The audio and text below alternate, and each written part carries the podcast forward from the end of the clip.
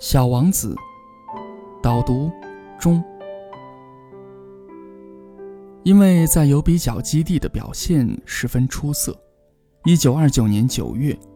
安托万·圣埃克苏佩里和另外两个航空史的先驱让·梅尔莫兹、亨利·吉约梅被派往南美，负责开拓巴塔哥尼亚的航线。这次南美之行让安托万找到了他的人生伴侣。一九三零年十月，就在即将离开布宜诺斯艾利斯返回法国的时候，他邂逅了康苏艾罗·桑辛·圣多瓦，一个已经两次成为寡妇的萨尔瓦多女性，著名的危地马拉作家格梅卡利罗的遗孀。安托万对娇小美丽的康苏艾罗一见倾心，立即开展猛烈的求爱攻势。康苏埃罗抵挡不住他的死缠烂打，一九三一年四月，和他在法国举行了婚礼。在追求康苏埃罗的过程中，为了证明自己的才华比格梅卡利罗更加出色，安托万花费很多心血创作了新的长篇小说《夜航》。两个人结婚之前曾在法国尼斯度过几个星期的假日。期间和他在当地安度晚年的莫里斯·梅特林克有过密切的交往。当时年近七十的梅特林克早已是名满天下的大文豪，他曾在1911年戴上诺贝尔文学奖的桂冠，是比利时和法国的文坛泰斗。梅特林克虽然是卡利罗生前密友，但他并不反对安托万和康苏埃罗的婚事，反而对安托万轻言有加。言之凿凿地对康苏埃罗说：“他的未婚夫必将成为法国最伟大的作家。”一九三一年出版的《夜航》初步印证了梅特林克的先见之明。小说主角法比安是巴塔哥尼亚邮政公司的飞行员，负责驾驶递送邮件的飞机。有一天雷雨交加，但老板李维埃命令法比安必须按计划出发。以便邮件能够准时送达，于是法比安只好冒雨飞上阿根廷的夜空。法比安出发后，李维埃生怕他会出事，通过无线电和他保持联络。法比安的妻子也在等待他能平安落地，但后来情况变得越来越危急，法比安似乎注定在劫难逃。随后，无线电信号丢失。李维埃只能束手无策地计算着法比安的飞机会在什么时候坠毁，这让原本坚信航班应该准时起飞才能赚更多的钱的李维埃感到极其不安。小说写到这里就结束了，但法比安显然必死无疑，因为有大作家安德烈·纪德作序推荐，故事紧张、文笔优美的夜航。很快取得成功，并顺利地得到当年的费米纳文学奖。获得这个声誉卓著的文学奖之后，安托万变得家喻户晓，成为法国文坛的新星。根据小说改编的电影《夜航》在一九三三年上映，让作者的声望达到了新的高度。尽管在事业上拥有诗人、作家。飞行员三重身份的安托万·圣埃克苏佩里，已经踏上通往巴黎先贤祠的康庄大道，但他的私人生活并不美满。首先是他和康苏艾罗的关系在婚后始终处于紧张的状态。安托万经常外出执行任务，在家的时间很少，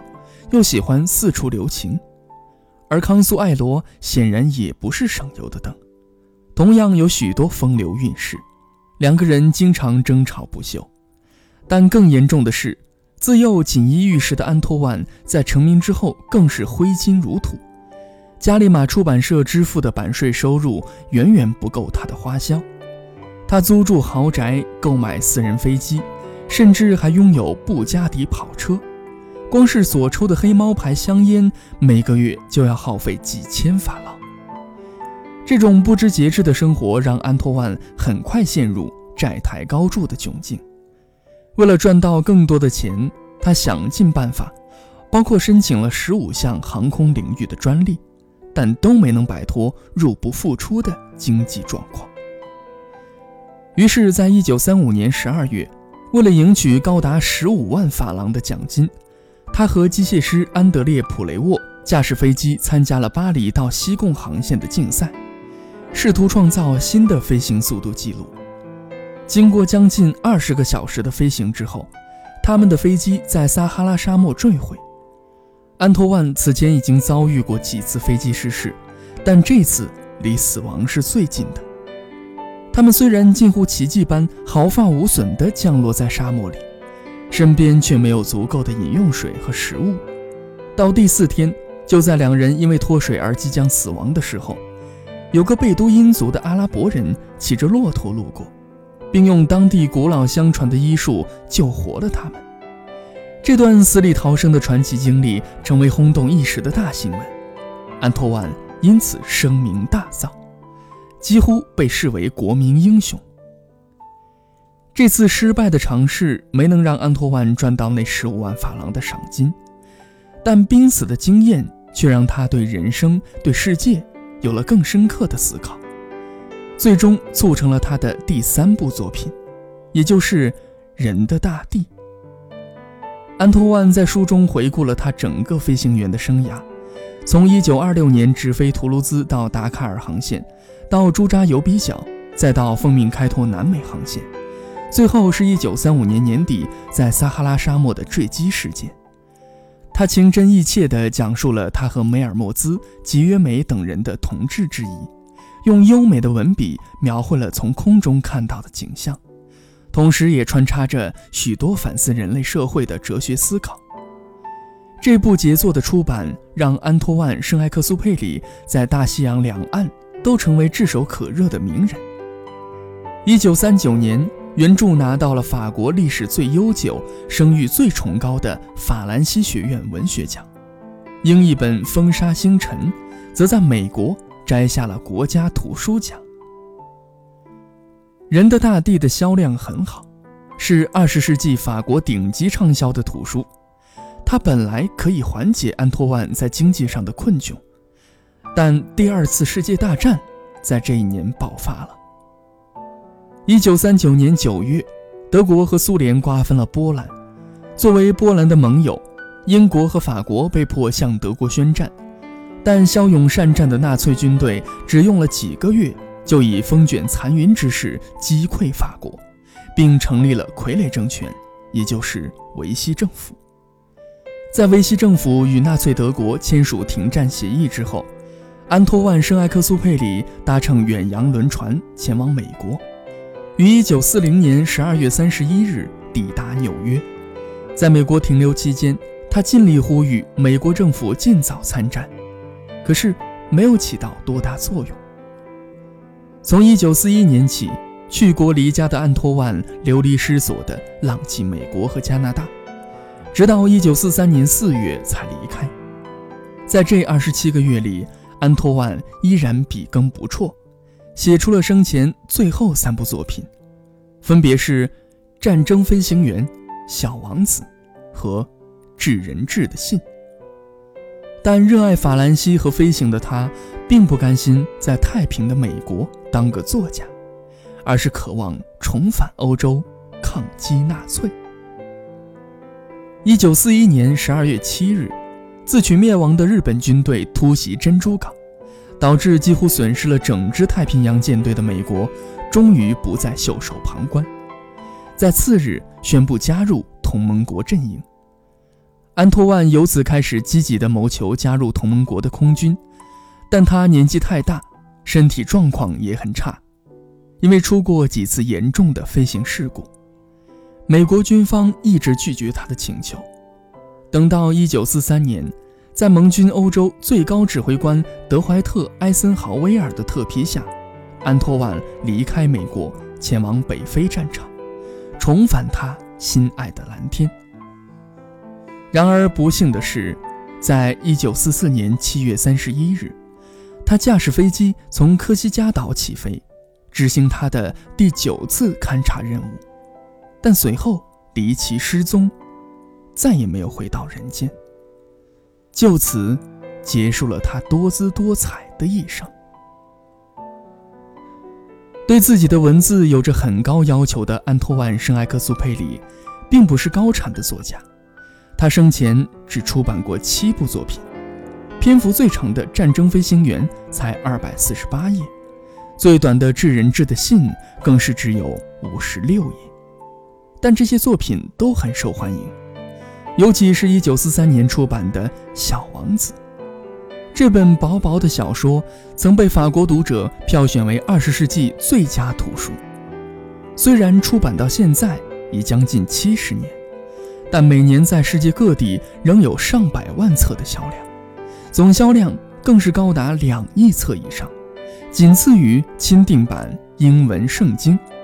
和狄更斯的《双城记》并列为史上第二畅销图书。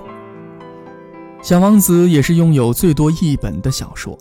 迄今已经被翻译成两百五十多种语言和方言，其中光是日语就有超过十六种译本。就中国的情况而言，我了解到的有五十多种不同译者的汉译本。上海图书馆收藏有一百多个版本的小王子，其中只有三个版本是在两千年以前出版的，也就是说。在进入二十一世纪的这十二年来，市场上出现了上百个版本的小王子。和小王子在文化上巨大的重要性和在市场上惊人的成功不相配的，是国内评论界和普通读者对安托万·圣埃克苏佩里这部代表作的认识。根据检索中国知网的学术文献总库得到的结果，以小王子为研究对象的学术论文只有十三篇。但以追风筝的人为研究对象的反倒有五十几篇。大多数普通读者，甚至包括部分《小王子》的译者，则往往认为它无非是一本适合儿童阅读的童话书，只不过比其他童话书畅销。但《小王子》显然不仅仅是一本普通的畅销童话书而已，否则我们很难理解它的受欢迎程度何以会如此广泛和持久。事实上，安托万·圣埃克苏佩里这部作品在叙事艺术、哲学理念和语言技巧等方面均取得极高的成就。由于小说的篇幅很短，只要花几十分钟即可翻阅完毕，所以这里就不再概述主要情节，而是直接对文本进行分析。从篇幅上来说，翻译过来只有两万五千个汉字的《小王子》。绝对是短篇小说，但其叙事结构之完整，却足以媲美出色的古典戏剧或长篇小说。德国的文学理论家古斯塔夫·弗雷塔格，在其1863年出版的《戏剧的技巧》中指出，古典戏剧的叙事结构可以分为五个部分：铺垫、发展、高潮、回落和灾难。如果以这个理论为参照系，小王子的叙事结构显得特别明显。第一章是叙事者及飞行员的自述，是铺垫部分；第二章到第九章讲述飞行员和小王子的相遇和互动，是发展部分；第十章到第十五章讲述小王子走访六颗小行星的经过，是高潮部分；第十六章到第二十三章讲述小王子在地球上的遭遇，是回落部分。第二十四章到第二十七章又继续讲述飞行员和小王子的相处，并以小王子的消失告终，是灾难部分。以如此短小的篇幅包含如此完整的结构，并且丝毫不显得局促，这当然需要极为高明的写作技巧才能办得到。小王子的古典美还体现在其叙事视角的变化上。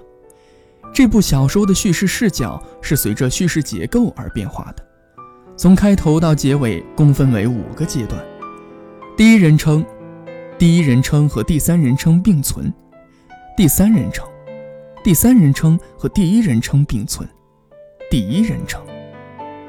熟悉古典音乐的读者很容易联想到奏鸣曲式的结构：引子、城市部、发展部、再现部和尾声。